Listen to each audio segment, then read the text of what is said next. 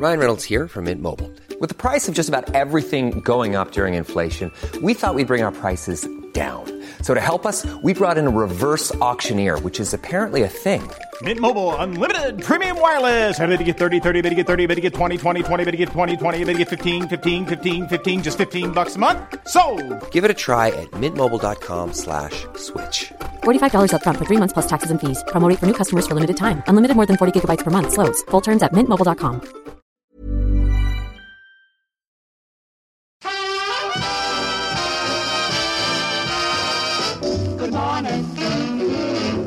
are you today?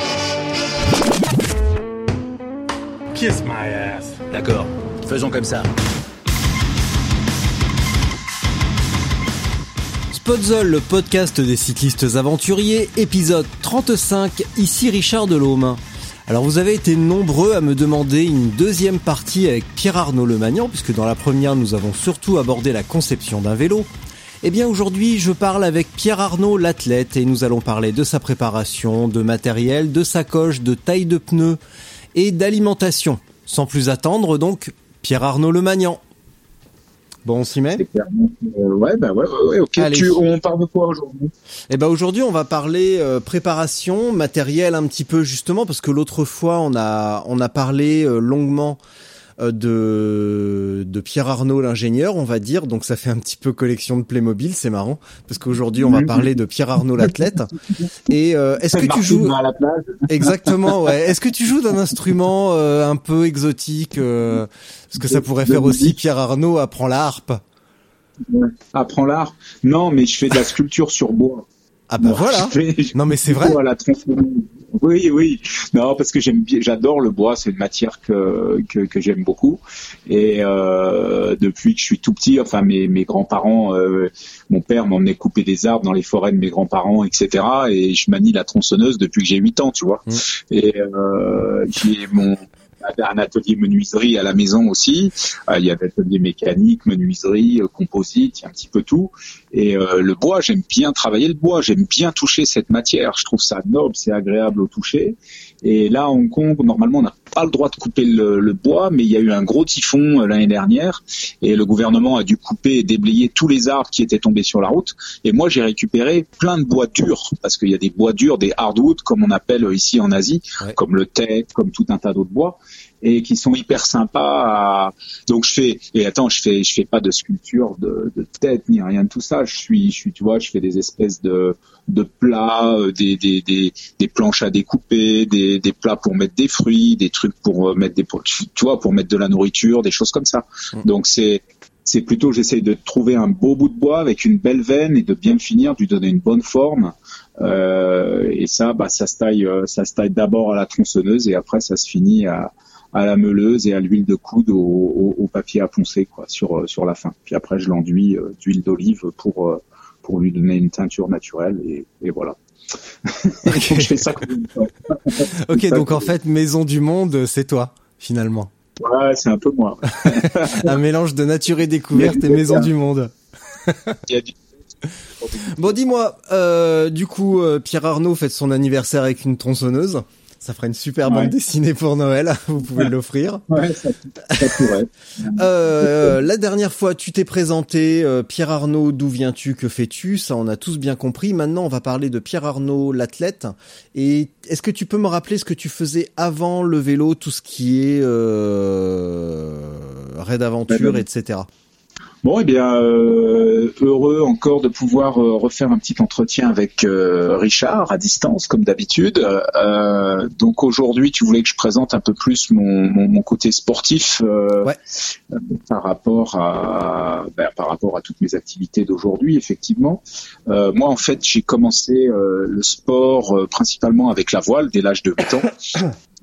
Ça a été mon, premier sport que j'ai pratiqué à haut niveau, puisque j'étais en équipe de France, je faisais tous les grands championnats, etc. là-dessus.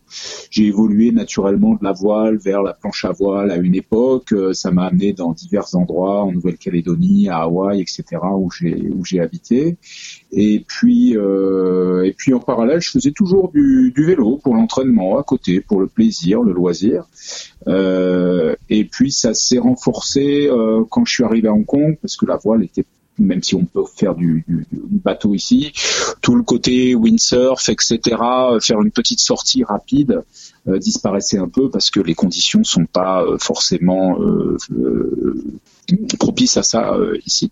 Et donc, j'ai plus poussé sur le, le vélo et euh, notamment euh, le, le, multisport euh, avec le raid aventure que je pratique. J'ai dû commencer ça il y a une quinzaine d'années, donc dans le début des années 2005, quelque chose comme ça.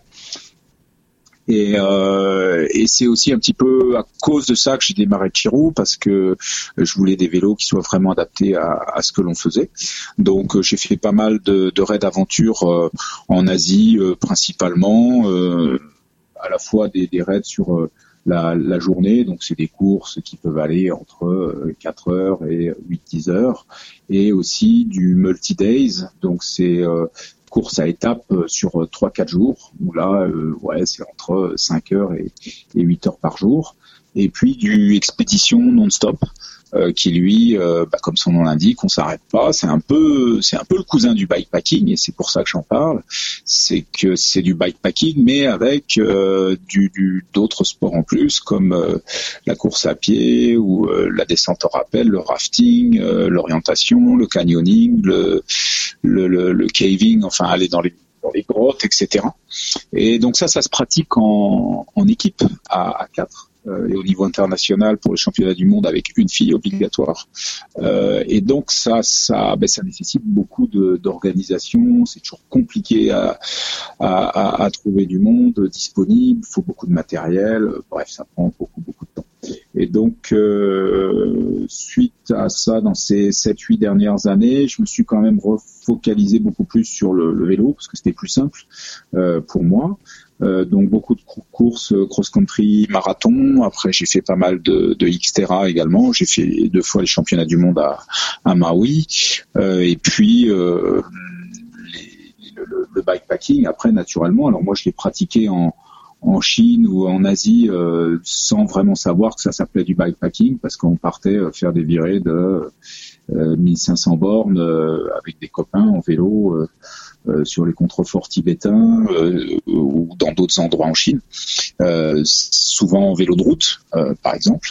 Et puis, puis après en 2017, donc j'ai enclenché sur des courses proprement parlées bikepacking avec la French Divide.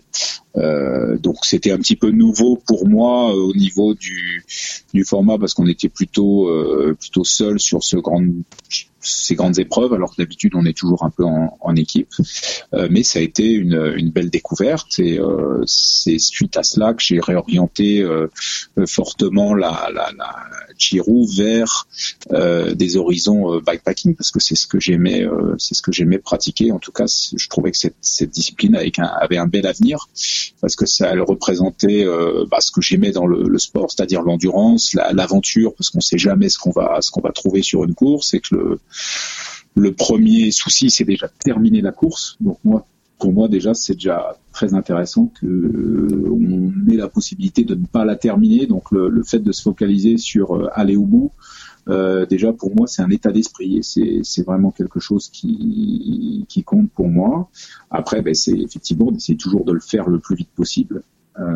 mais mais donc voilà, c'est un peu la direction que je, je prends aujourd'hui, principalement du des épreuves en solo euh, bikepacking ou en, rouler avec d'autres gens. Hein. J'adore rouler avec euh, avec d'autres personnes ou avec différents groupes de personnes au cours d'un événement. C'est pas le problème. Euh, et, et, suivant des distances différentes. Donc euh, j'aime bien aussi faire euh, des longues courses à la journée en, en gravel par exemple, comme la, la, la ou d'autres courses et puis euh, d'autres courses sur 500 euh, bornes, 1000 bornes euh, ou plus qui, qui, qui, peuvent être aussi très très sympas. Ou l'exploration. Dis-moi, quand je reviens sur l'époque Raid et ton orientation vers Chirou, c'était qu'est-ce qui posait problème sur les vélos de l'époque dans une utilisation Raid? Euh, disons que tout le monde faisait du raid avec des vélos euh, classiques. Euh, moi, ça me chatouillait de redévelopper des vélos euh, avec beaucoup de confort en, en hardtail, parce que c'était une époque où on était, il y a, il y a une dizaine, quinzaine d'années, tout début du carbone, tout le monde était encore beaucoup sur de, de l'aluminium. Mhm. Et moi, avec mon passé composite dans les dans les sports nautiques, sur le kitesurf, le windsurf, etc. Je et, le carbone qui démarrait, je, je voulais fabriquer des vélos en, en, en carbone pour essayer d'apporter effectivement un côté euh, euh, confort vertical accru euh, et puis une, une, optimisation de la rigidité à la torsion, parce que je travaille toujours dans le même sens sur le titane. Hein, J'essaie toujours d'avoir des cadres qui ont une, une, un flex vertical qui soit qui soit bon, tout en essayant de maximiser ma rigidité à la torsion pour le pour le rendement. Donc euh, en fait c'est un peu ça qui m'a qui m'a amené à, à développer des, des vélos euh, des vélos pour le raid aventure parce que la et c'était en carbone à cette époque-là parce que c'était la matière euh, qui, qui, venait de sortir et qui nous promettait de pouvoir faire beaucoup beaucoup de, possibilités de combinaison, de, compliance verticale et de, torsion. Euh, et on, tout de suite, j'ai fait un, un hardtail en 29 pouces. C'était aussi le début du 29 pouces, euh, qui était lui bah, équipé pour l'aventure entre guillemets, donc euh, euh pas mal de points d'ancrage pour euh, pour euh, tout ce qui est bouteilles, etc. Euh, et tout un tas de d'accessoirisation qui, qui faisait que le, vélo était euh, pratique pour pour l'aventure et également un bon flex vertical. Donc c'était voilà, c'est toujours un peu la même logique que dans le bikepacking quoi. Ah et, et, par la suite, ces vélos-là, tu les as utilisés sur le Xterra ou, euh, ou sur le, le, le, XC Marathon, ou tu t'es encore euh, donné pour objectif de créer un vélo spécifique pour ce type d'épreuve qui doivent être à la fois confortables, mais quand même relativement euh, nerveux vu la vu la vu les distances qui sont assez raisonnables sur du Xterra. Oui, oui. Oui, c'est beaucoup plus court. Là, euh, effectivement, je pouvais travailler sur ces avec ces vélos-là, mais qui étaient un petit peu plus lourds. Mais sur le Xterra, en fonction des parcours, j'avais le choix soit entre un hardtail et un et un tout suspendu. Euh, donc bon, là, sur le tout suspendu, on est sur du vélo relativement classique. Il n'y a pas vraiment de grosse différence entre un vélo de XC ou XC marathon et un vélo qui est idéal pour le, le Xterra quoi. Mmh. Voilà, mais euh, euh, ensuite, effectivement, euh, ce premier cadre euh, qu'on avait fait en hardtail pour l'aventure, on en a décliné un autre par la suite, qui est notre Pulse Mark II, qui lui est, est plus orienté, on va dire, rendement cross-country, quoi, on va dire, donc qui match plus un petit peu ce qui se passe sur un sur un Xterra, quoi. Et puis je dirais une évolution aussi de tout ce qui est hydraulique, du poids des produits, etc. Aujourd'hui, on est capable de sortir des tout suspendus à 9 kg, 9 kg et demi. Euh, bon, la, question du confort, si on la charge vraiment, la réponse, elle est dans, le tout suspendu euh, light. Hein. c'est tout. Elle est, elle est vraiment là. Et le rendement dans, tout ce qui est, qui est très, qui est très technique. Donc euh, voilà, la technologie aussi a beaucoup évolué sur les composants, qui fait que ça a remis un peu aussi la, donne sur ce, genre de, de produit. À l'époque du Xterra, tu, euh, tu te préparais comment? Parce que finalement, le Xterra, ça reste quand même du triathlon nature. Euh, qui demande, euh, on va dire, de moyenne distance. Ça demande, ça demande quand même un petit peu de, de préparation. Il y a 2 km de nage, je crois, je suppose 80-90 de vélo et une vingtaine à pied, c'est ça? Non, non, en vélo c'est beaucoup plus court. C'est oh. c'est des épreuves, ça se gagne en deux heures et demie hein, au niveau élite. Mhm. euh, et donc c'est un 35, 35, 40 bornes en, en oh. vélo. Mais mais c'est à, y a, la, la moyenne n'est pas celle de, la route parce que mhm. c'est du du chemin et il y a, il y a du dénivelé. Donc, euh, donc voilà, ça se, si un, on met, ils mettent en gros à peu près une demi-heure de plus qu'un olympique quoi pour euh, pour faire ça. Euh, et donc en natation c'est 1500 et le run euh, il est aussi en montagne il est en général de 10, 10 bornes, mmh. quelque chose comme ça. Des runs de 40 minutes. Et, et, voilà. Mais pour ça, bah moi, très simplement, euh, à cette époque-là, j'arrivais à m'entraîner entre 10 et 15 heures par semaine, à peu près. Euh, j'allais nager deux fois par semaine avec un, un groupe euh, en piscine parce que même si j'adore l'eau et que j'ai toujours été dans l'eau, euh, je suis pas un, nager, c'est le sport qui m'emmerde le plus. regarder le fond d'une piscine ou autre chose, c'est pas, mais ça va cinq minutes, quoi.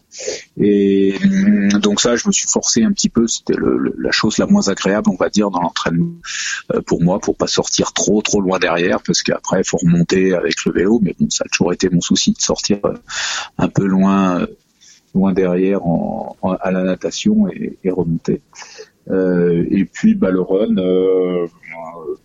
voilà, je courais aussi à l'époque autant que je faisais du, vélo pratiquement. Et, bon, ça se gère. Euh, faut pas trop tirer sur le vélo pour ne pas exploser dans le dans le run. Quoi. Voilà, donc c'était de la, de la gestion, mais ça a été sympa à une époque, j'ai trouvé, parce que c'était c'était plus court, plus facile à mettre en place euh, si on voulait rester à faire du, du multisport.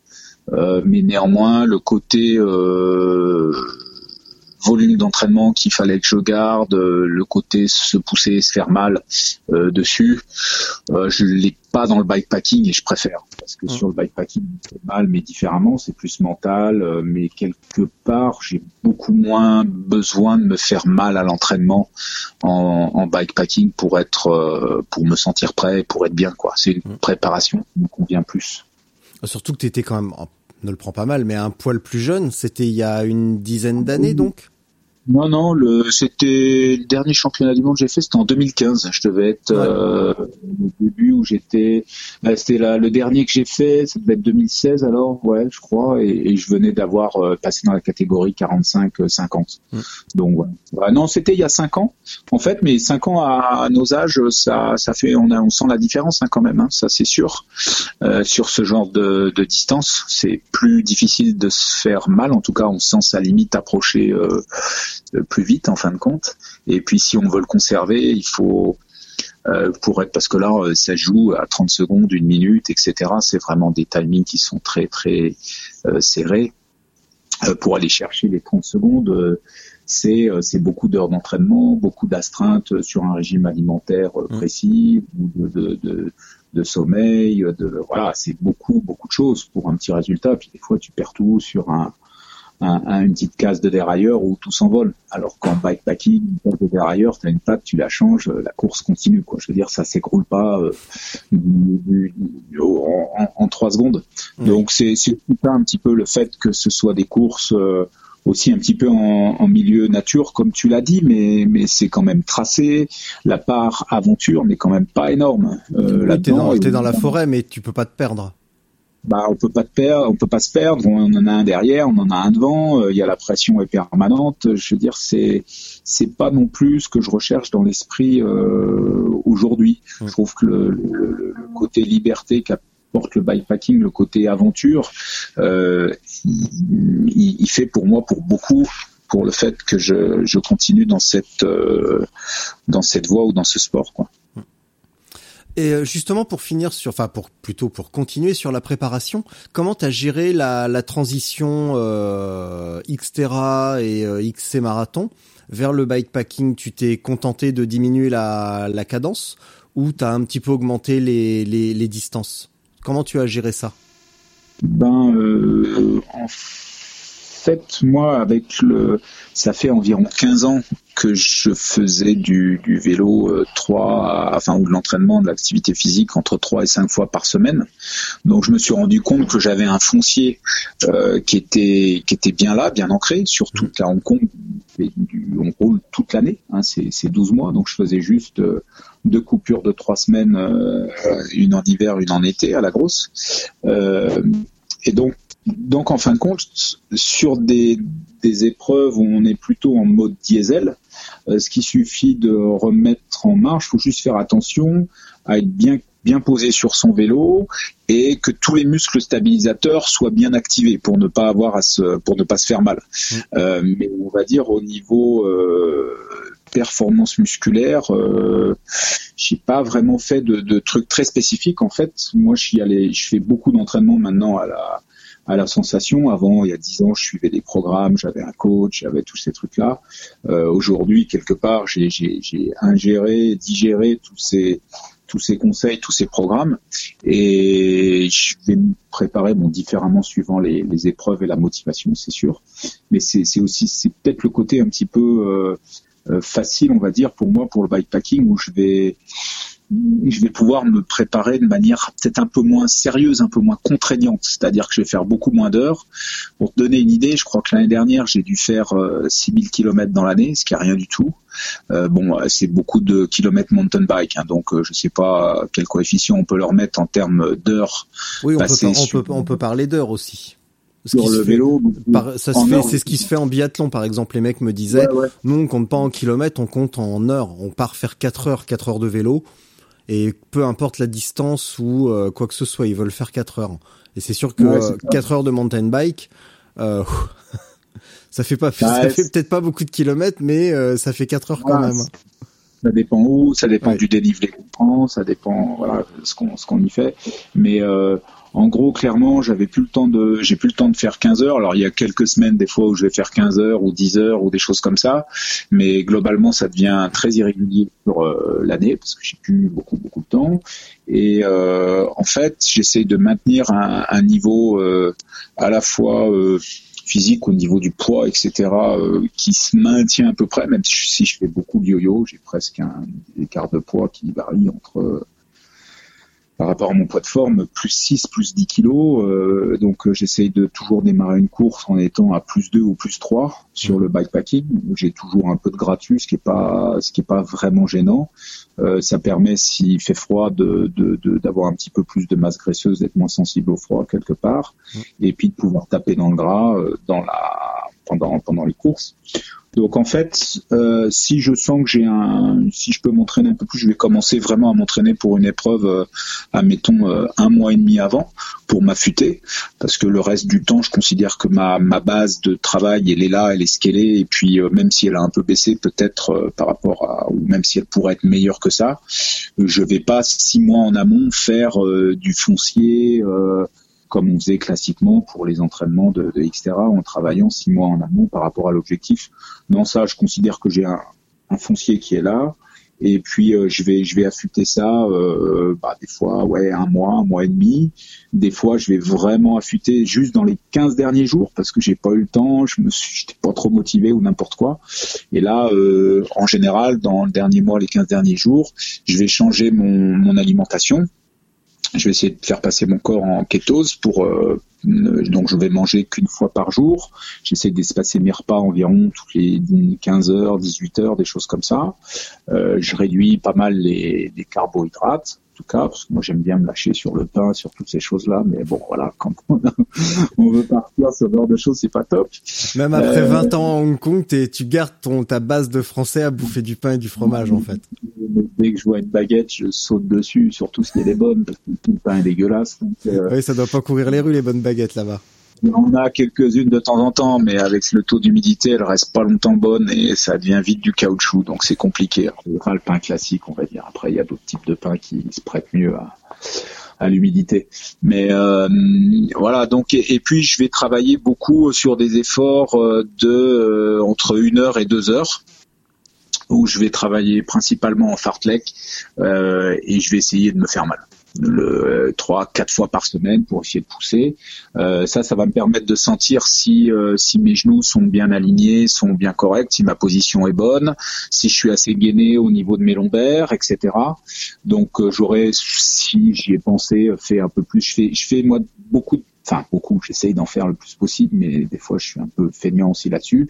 pour le gainage, je fais du stand-up paddle. C'est un sport excellent mmh. pour euh, pour rester gainé, pour gainer tout le corps, que ce soit au niveau des articulations, euh, des, chevilles, des, genoux, des hanches, etc. Et, et, ça, en général, ça, ça marche pas mal. Donc, il y a des époques, j'en fais un peu plus que d'autres, mais euh, euh, donc si je suis un petit peu, si je sens que je suis un petit peu en manque, j'ai un petit peu mal au, au, lombaire ou des choses comme ça, je vais le renforcer aussi pendant cette période-là.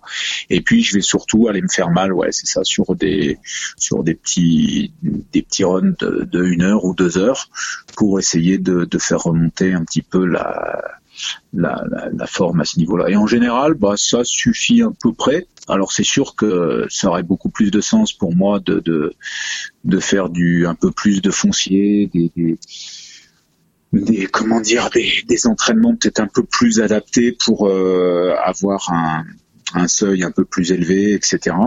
Mais je dirais que mon je m'en sors comme ça et c'est euh, c'est comme ça que je suis à peu près heureux de m'entraîner. Donc c'est surtout ça qui compte, c'est avoir un entraînement qui me plaise. Je le fais, euh, je fais un petit peu quand j'ai envie et, et comme je veux et comme je peux. Et, et c'est surtout comme ça que je le fais. Après, euh, je sais très bien que le, le résultat euh, sur la performance sur une course euh, ou un ou une grande euh, un grand bikepack, euh, il, il, est souvent le, il est souvent dû au, aux entraînements qu'on a fait les, les, six mois précédents quoi. Mmh. Donc par exemple quand la par exemple pour la Silk Road je me suis entraîné vraiment allez trois semaines, un mois avant. Ça n'a pas été euh, bon. Je suis, j'étais dans les Alpes, j'ai roulé dans les Alpes euh, tous les jours pendant une dizaine de jours. Euh, ensuite, euh, je suis revenu à Hong Kong et j'ai pu rouler. Euh, j'étais, j'étais tout seul, donc je pouvais m'entraîner euh, quatre, cinq fois par semaine, mais ça a été pendant pendant 15 jours. J'ai bien fait attention à ma alimentation, mon alimentation, j'ai bien dormi et je suis arrivé avec un poids qui était pas trop mal pour que la Silk Road, je crois que je devais être à 78 euh, kilos, quelque chose comme ça. Mmh. Et puis euh, et puis j'étais j'étais frais et, et dispo. Euh, j'étais bien hydraté, bien minéralisé, et donc ça ça ça ça compte aussi pas mal. Euh, après quand on tourne les jambes 20 heures par jour, euh, oui c'est sûr dans les côtes il y avait plein de mecs qui étaient plus rapides que moi c'est qui ont 15 ans de moins que moi, ou 10 ans, ou 20 ans de moins que moi. Euh, ça, je le sais. Euh, je sais que là-dessus, faut que je faudrait que je m'entraîne beaucoup plus, mais je sais que j'aurais de toute façon une limite, ne serait-ce que parce que bah, il y a d'autres d'autres coureurs qui ont des, capacités sportives, euh, même à âge égal, qui sont supérieures.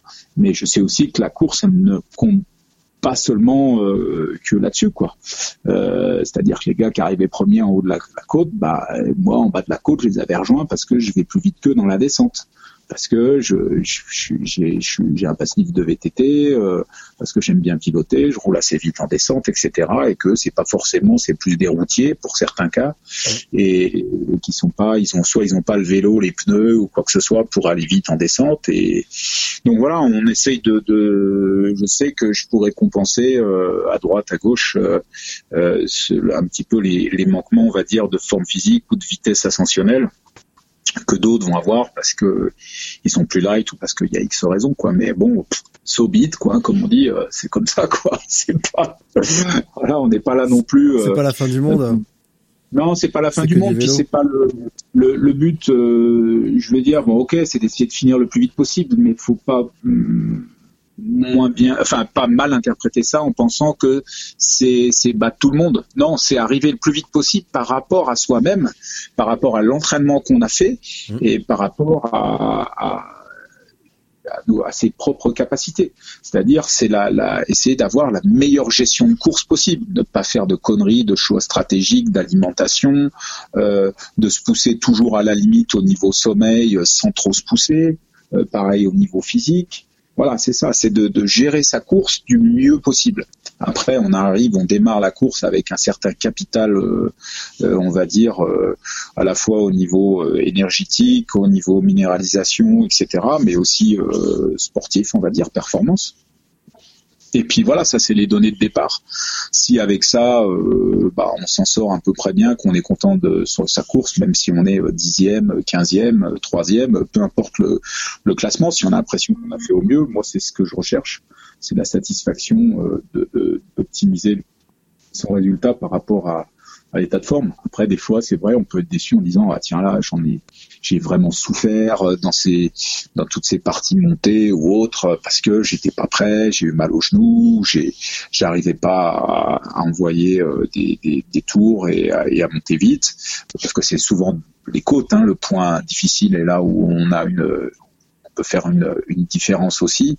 Et on se dit, tiens, si je m'étais un peu plus entraîné, bah, ça aurait été mieux. Ben voilà, c'est tout. Après, c'est c'est une motivation supplémentaire pour la prochaine. Euh, ça, ça, ça peut dépendre, quoi. Hein, voilà. Mais on va reprendre deux trois points parce que tu as dit plein de trucs mais euh, t'es pas forcément allé euh, au, au, fond des, des, choses dans ces dans ces détails là et on va remonter pas mal en arrière. Fartlek, c'est quoi?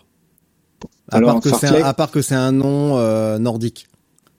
Oui, alors c'est en fait une euh, dans les programmes d'entraînement hebdomadaire, moi mon coach il me collait un ou deux fartlek dans la semaine si je me rappelle bien. C'est rouler à la sensation. Bon, bah tu vas naturellement t'échauffer un petit peu. Et puis, euh, si tu te sens bien que le terrain est, propice, tu vas accélérer et tu vas, tu vas soit te mettre à bloc euh, à 110%, 120%, à 100%, peu importe, le faire varier en, en intensité, mais c'est sortir et s'amuser, quoi. C'est se faire, c'est se faire plaisir sur le sur un terrain varié en fait.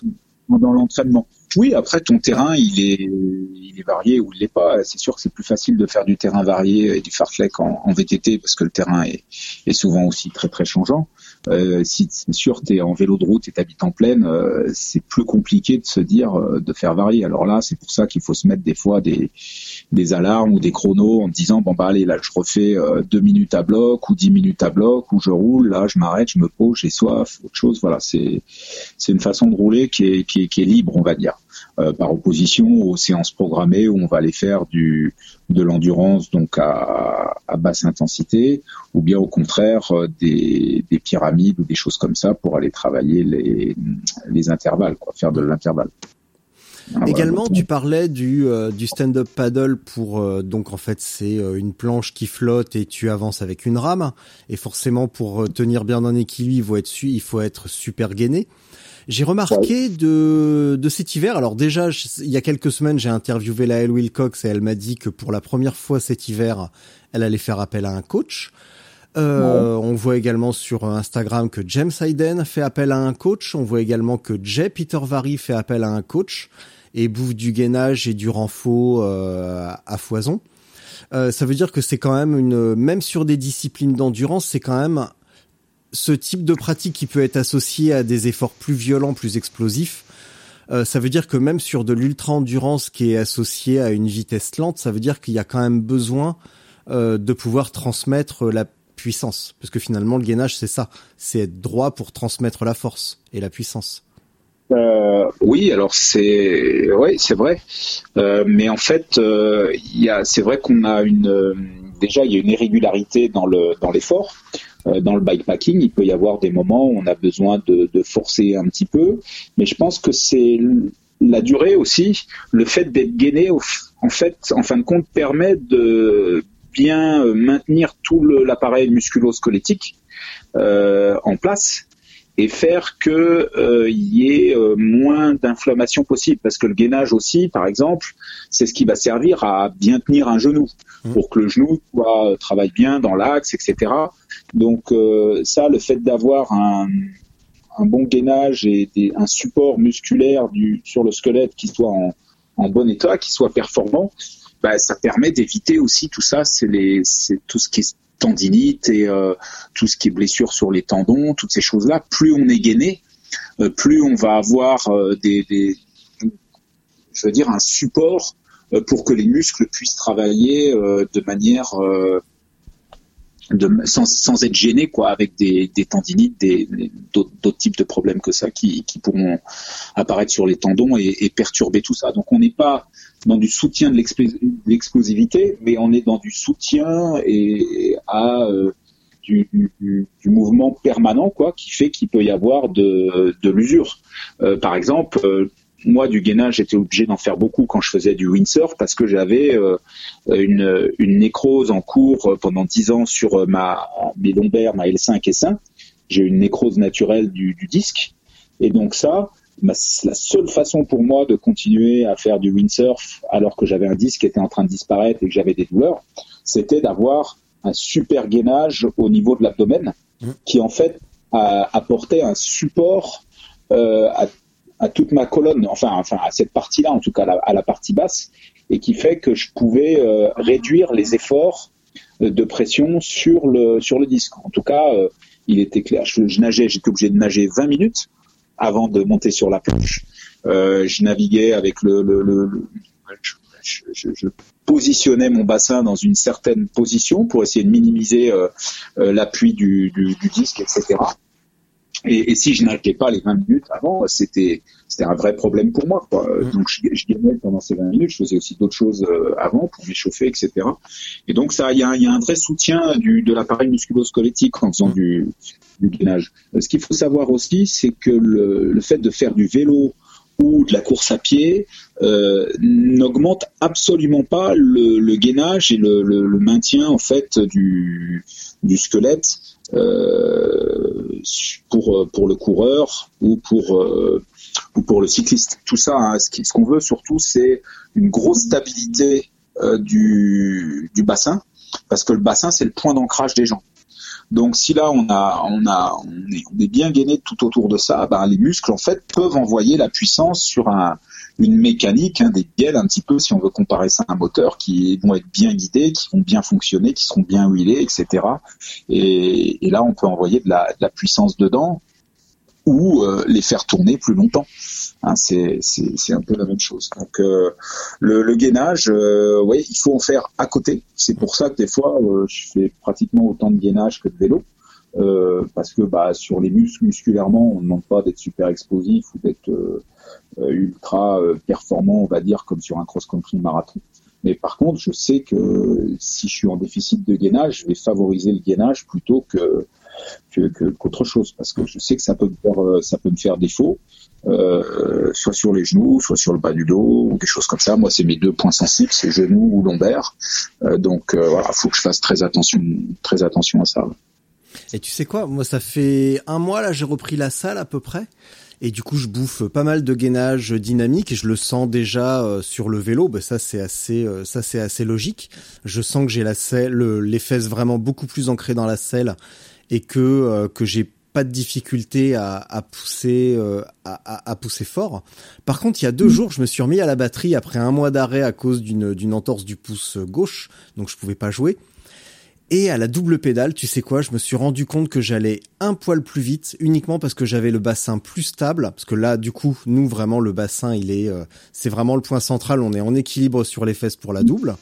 Et je me suis rendu compte que j'étais vachement plus à l'aise uniquement parce que j'étais mieux gainé en fait et c'était ah bah, c'était super étonnant comme sensation. Non, le, le gainage c'est c'est c'est super important. Hein. On s'en rend pas assez compte, mais euh, c'est c'est vraiment très très très important. Les sports comme le TRX, comme le comme le, le Pilates, le Pilate. Mmh. Euh, toutes ces choses-là, c'est des super sports complémentaires aussi si on ne peut pas avoir accès au, au stand-up paddle et qu'on peut faire que de la salle euh, pour justement être euh, être en forme, être dynamique, être tonique, mais aussi avoir toute une ceinture abdominale et tout un.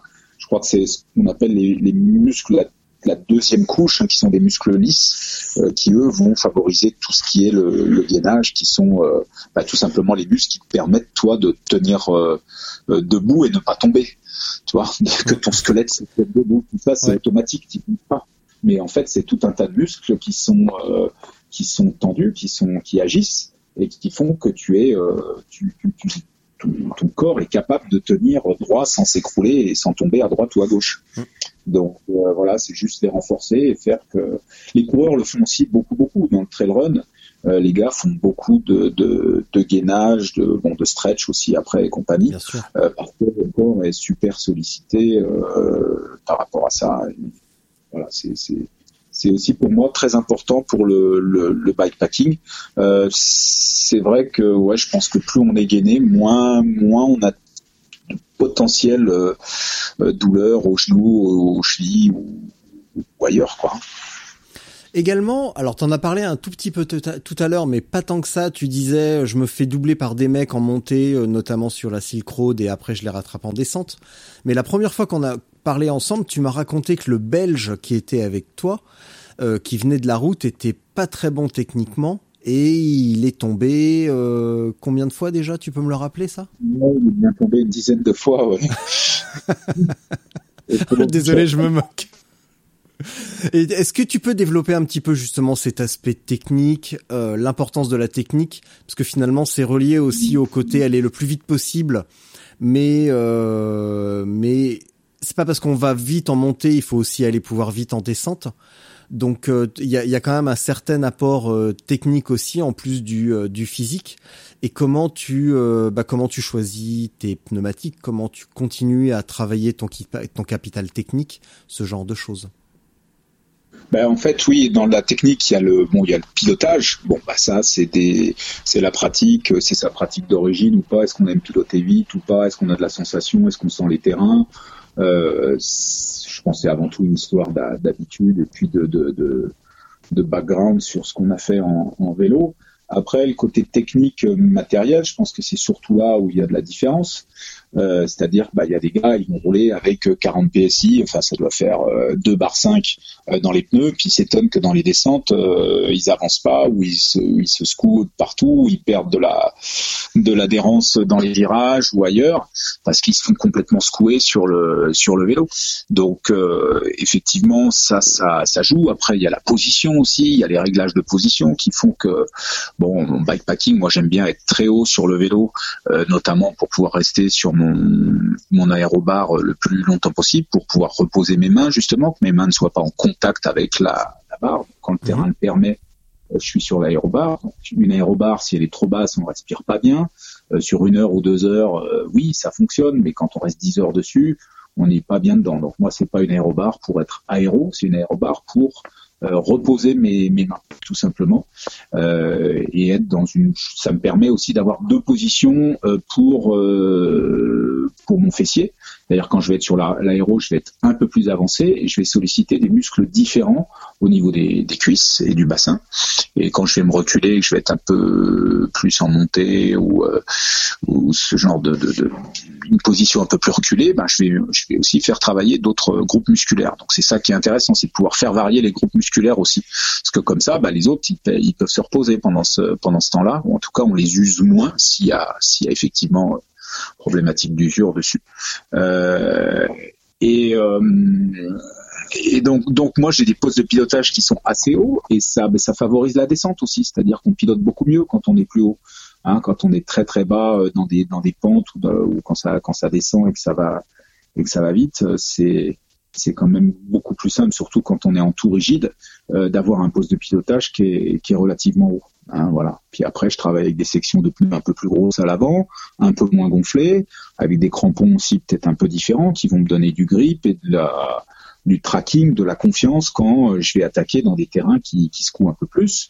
Euh, je pense aussi, euh, alors je les ai pas tout le temps sur les, les courses, mais quand j'ai mes, mes roues à rayon d'inéma aussi, j'ai un peu moins de vibration, j'ai plus d'absorption de choc, donc je me rends compte que je peux aussi passer euh, un petit peu plus vite dans des sections cassantes. Mhm. Après, faut aussi savoir ralentir de temps en temps parce que le pilotage est étroitement lié à la vue. C'est-à-dire que si, on perçoit bien, si on est, c'est-à-dire que si on a une bonne vision, si on n'est pas fatigué, si ses lunettes sont bien propres, s'il fait jour, ceci, cela, etc., on peut piloter de manière assez assez rapide en, sécurité. Par contre, euh, bah, dès que les conditions se dégradent, euh, on peut aussi euh, on peut aussi prendre trop de risques et tomber. Et moi, le but du jeu, c'est de jamais tomber, en tout cas d'essayer que ça soit la target. donc j'essaie toujours de rester dans un certain niveau de sécurité par rapport à ce que je pense que mon vélo peut prendre et peut passer. Euh, donc c'est vrai qu'il y a des fois, bah, c'est un petit peu chaud, on frôle la limite parce qu'on arrive dans un pierrier ou dans une situation où on n'avait pas anticipé qu'il y ait un trou ou un gros caillou et puis on fait des réactions de dernière minute. Donc là, on est sur les réflexes, on est sur ces choses-là et puis euh, bah on, serre les fesses, on, on espère que ça passe quoi. Voilà, on peut, mais j'essaie quand même de les éviter au maximum ces situations parce qu'on joue avec le feu quoi. Soit soit péter un pneu, enfin exploser quelque chose, à une chute, euh, à, des, à genre de, de, de phénomènes. Donc euh, Ouais, je pense qu'il faut, voilà, c'est un peu un tout aussi, hein, essayer d'aller un peu plus, enfin essayer d'aller vite en descente. Je suis pas le plus rapide en descente, hein, loin de là. Il y a d'autres gars qui sont plus rapides, soit parce que ils sont dans un niveau de confiance qui est supérieur, euh, avec un vélo qui peut descendre plus vite, des plus gros pneus, des choses comme ça, soit parce que peut-être ils prennent plus de risques. Euh, voilà, ça dépend, mais euh, voilà, il y a des il y a des il y a des bonnes disparités, on va dire aussi euh, aussi bien à la montée euh, que à la descente quand même. Hein, c'est quand même assez fréquent. Il me semble que sur la Hunt en Australie, tu t'es fait quelques belles frayeurs en descente. Ah bah oui, parce que j'ai fait 800 bornes sur le mule avec un seul frein. Donc bah voilà, euh, voilà pourquoi. Ouais, voilà. Donc c'était que le frein avant. Donc heureusement, c'est le frein qu'on, qui, qui, qui, a le plus de stopping power, on va dire entre guillemets, parce que toutes les masses se transfèrent vers l'avant quand on freine. Euh, mais par contre, dans les pentes très très très raides, ben, on a intérêt à être euh, bien bien sensible de la gâchette, parce que si on freine un peu trop, ben, on passe par au-dessus du vélo. Donc euh, oui, ça a été chaud euh, à cause de ça.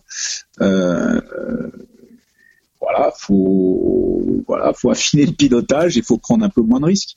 Euh, mais bon, j'ai réussi à pas tomber ou alors une petite chute à 3 à l'heure parce que je voyais que ça dérapait et, je me suis laissé tomber sur le côté, mais absolument euh, complètement anticipé et sans gravité parce que c'était pas c'était pas rapide. Et, globalement je m'en suis je m'en suis sorti quoi. Donc euh, voilà faut juste faire attention à, à ces choses là mais c'est vrai que avoir un passif de avoir fait de la descente avant ou des choses comme ça, effectivement dans ce genre de conditions ça ça aide de piloter de ne pas avoir peur ou de savoir piloter dans du dans du raid quoi voilà ça c'est sûr que c'est important tout à l'heure, tu parlais de minéralisation, de minéralisation, là, minéralisation. Ça y est, j'ai enfin réussi à le dire. Euh, ça veut dire quoi? Ben, ça veut dire que c'est différent de l'hydratation. Euh, c'est-à-dire euh, l'hydratation, comme son nom l'indique, c'est plus le niveau euh, de flotte de H2O que tu vas avoir dans le, dans le corps qui est nécessaire pour tes cellules, etc.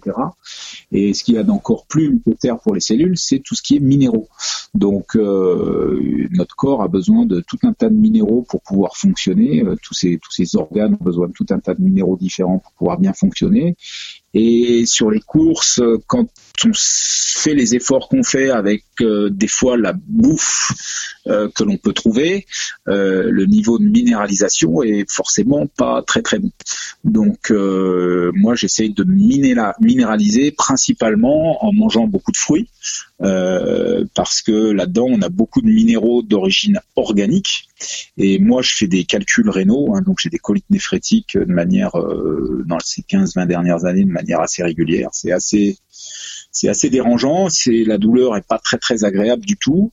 Et, euh, et donc moi c'est dû au fait que je peux pas, mes reins peuvent pas vraiment processer facilement les minéraux d'origine minérale. Donc en gros, ce qu'on peut retrouver euh, dans le dans, dans l'eau de montagne euh, ou enfin l'eau de source qu'on peut acheter en bouteille ou autre chose, qui sont hautes en minéraux, moi je peux pas trop en boire. Euh, ce genre de choses. Donc il faut que je prenne des minéraux, mais d'origine organique. Ça, je les trouve dans les fruits, par exemple. Donc ça, c'est pas moi qui les ai inventés, hein, toutes ces choses-là, c'est plus des, des choses euh, sur lesquelles j'ai échangé avec mes, mes des, gars dans mon team. Et donc, euh, eux, eux mangent par exemple des fruits uniquement. Depuis, euh, ça fait cinq ans qu'ils sont, qu'ils sont comme ça. Ils courent toujours à, à très haut niveau. Euh, et ils ont une alimentation qui est complètement en décalage avec ce que la majorité des gens euh, on connaît euh, font, mais pour autant eux s'en portent très très bien. Et c'est un peu eux qui m'ont éclairé sur le, cette histoire de minéralisation qui, qui en fait est plus importante que l'hydratation parce que l'hydratation aussi, on peut euh, des fois euh, euh, boire tant, qu'on veut, mais ton corps ne va pas capter l'eau. Donc il y a la déclusterisation de l'eau qui est importante, c'est-à-dire qu'il faut toujours bien la secouer pour essayer de, casser les, molécules, les mettre en plus petits groupes plutôt qu'avoir des, des amalgames. C'est ce que les gens appellent souvent, je crois, les vortex ou faire des, des choses comme ça.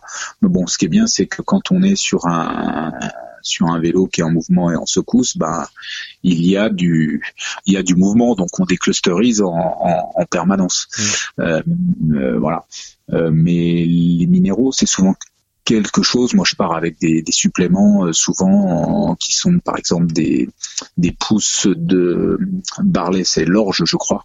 Euh, c'est des produits japonais euh, qui sont où en fait ils, ils vont réduire en, en, poudre les jeunes pousses de, de barley qui ont plein de, de minéraux euh, euh, à, dans un état super facilement assimilable par, par le corps. Et ça, moi, j'ai des petits sticks et j'en prends euh, de manière courante euh, sur, le, sur les courses pour me maintenir euh, minéralisé parce que je sais aussi que bah, des fruits, je vais pas en trouver tout le temps. Donc c'est ce que j'allais dire sur la Silk Road quand tu es au fin fond du Kyrgyzstan. Bon bah les fruits ça court pas les rues et puis il y a aussi le risque qu'ils aient été lavés localement. Et ça c'est quand même un bon moyen de choper la ch'touille. Euh, ben oui, euh, c'est vrai que les fruits, il faut faire attention, mais bon, en général, c'est c'est de la pastèque, c'est des choses, j'enlève la, ouais, t'enlèves la, la, la, peau et hop. On mange, mange l'intérieur, donc on fait toujours attention à ça. Mais après, effectivement, on n'en trouve pas du tout partout, donc euh, avoir un petit peu de là-dessus, c'est vachement important, quoi. Hein, ça, c'est clair. À l'instant, tu parlais de, de, personnes de ton team qui, euh, qui, ont une alimentation bizarre, et en fait, ça fait la transition vers la question suivante. En ce moment, sur Netflix, il y a un docu qui euh, défraie la chronique, dont beaucoup de monde parle et s'acharne, s'affronte dessus, qui est sur le véganisme. Et euh, mhm. donc je pense qu'on parle du même couple. Tu m'en avais déjà parlé. Donc ce couple qui s'est qui est passé du raid au, euh, au Spartan, c'est ça Ouais. ouais. tu peux me parler un petit peu d'eux et de, euh, de, de leur mode alimentaire? Parce que je te, je te cacherai pas que des fois, moi j'aimerais bien être fruitarien en fait. J'aimerais bien me manger que du fruit. Ça me plairait. Et maintenant. Je te donnerai leur contact. Ouais, bah écoute, et je pense qu'un épisode avec eux serait, serait intéressant parce ah que bah, euh, c'est euh, bah, le, documentaire je le trouve complètement euh, binaire en fait. C'est soit on mange beaucoup de viande soit on n'en mange pas. Et il me semble que la raison est dans le juste milieu. Donc il y a quand même quelque chose à faire. Par contre être fruitarien quand je vois tu vois les, les étalages de bouffe dans les dans les dans les commerces chez nous ça m'écœure de plus en plus en fait. Donc donc être fruitarien ouais ça me plairait énormément. Mais je crois pas que je passe le cap encore maintenant. Donc, comment mangent-ils ces gens? Que font-ils? Ils mangent que des fruits, effectivement. Ils eh ben mangent que des fruits. Euh, ils sont passés eux de la euh, comment dire de la de la France à, aux Canaries. Donc ils habitent là-bas. Bon, ils sont partis euh, tout le temps, enfin toute l'année. Ils vont ils vont peut-être passer deux mois aux Canaries, point barre. Mais c'est leur endroit pour se ressourcer. Ils ont acheté un bout de terrain. Ils ont monté des de la permaculture. Donc euh, ça y est, aujourd'hui, au bout de trois ans, euh, quatre ans, ils sont presque autonomes euh, sur le volume de fruits qu'il leur leur faut. Enfin, peut-être pas encore tout à fait, mais ils en sont ils en sont pas loin. Et donc ils ont une hygiène de vie qui est qui est réellement qui a réellement changé là-dessus. bon, ça faisait déjà trois quatre ans qu'ils étaient végétariens complets. Ils étaient sur les oléagineux, les les légumes et les fruits. Et là, depuis trois ans, ils sont passés que sur les fruits parce que ça leur convenait mieux. C'est peut-être aussi plus facile en préparation. Et puis surtout, ils sont euh, dans une logique euh, no limites, c'est-à-dire comme ils s'entraînent eux beaucoup, euh, dès qu'ils ont faim, ils mangent parce que bon, ils ont besoin de, de, de, de brûler, de passer beaucoup de calories, de sucre, etc. Et donc euh, sur euh, sur quelque chose, sur ce régime-là, en étant uniquement avec les fruits aussi, ça leur permettait de garder une masse grasse relativement basse et de pouvoir manger autant qu'ils voulaient parce que c'est des gourmands aussi euh, ils adorent les fruits ils adorent euh, tous les goûts différents qu'il y a sur les sur ces fruits. Donc c'est c'est comme ça en permanence ils prennent l'avion avec 5 euh, kilos de fruits enfin ils mangent voilà ils mangent ils sont dans, dans leur monde dans leur circuit fermé on va dire par rapport à la à la nourriture quoi mais ils sont adaptés et il n'y a pas vraiment de, de, de, soucis pour eux, quoi. Hein. Ça, ça va. Hein. Il n'y a, y a, pas quand même un petit temps d'adaptation, parce que tout à l'heure on parlait de bikepacking qui est pas du tout fondé évidemment sur la puissance et l'explosivité. Euh, ni sur le poids d'ailleurs, parce que toi, même en faisant 78 kilos euh, affûté, ça reste pas non plus un profil de grimpeur. Par contre, le Spartan, c'est explosivité et tout basé sur le poids justement. Donc ils peuvent pas se permettre de trimballer même un, même un kilo en trop. Donc il faut quand même garder de la force et de l'explosivité. Ah oui, bah, elle, en, elle en a. Hein, elle est, par contre, elle, c'est un profil de coureur à pied. Donc, elle est très légère, grande jambe, petit torse.